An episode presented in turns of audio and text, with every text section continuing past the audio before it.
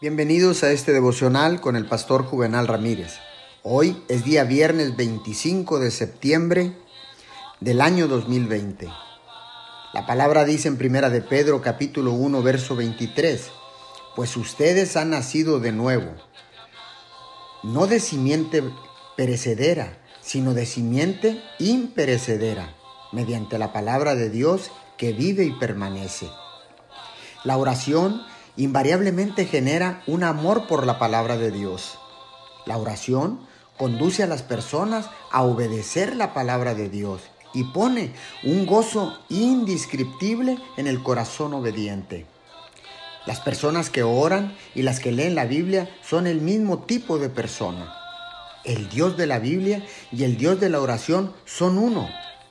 Dios habla al hombre en la Biblia, el hombre habla a Dios en la oración.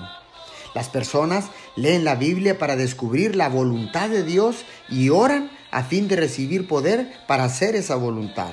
La lectura de la Biblia y la oración son los rasgos distintivos de quienes se esfuerzan por conocer y agradar a Dios. Oremos, amado Dios, guíame en mis oraciones a ti y en mi lectura de la Biblia para descubrir completamente tu voluntad. En el nombre de Jesús, amén y amén.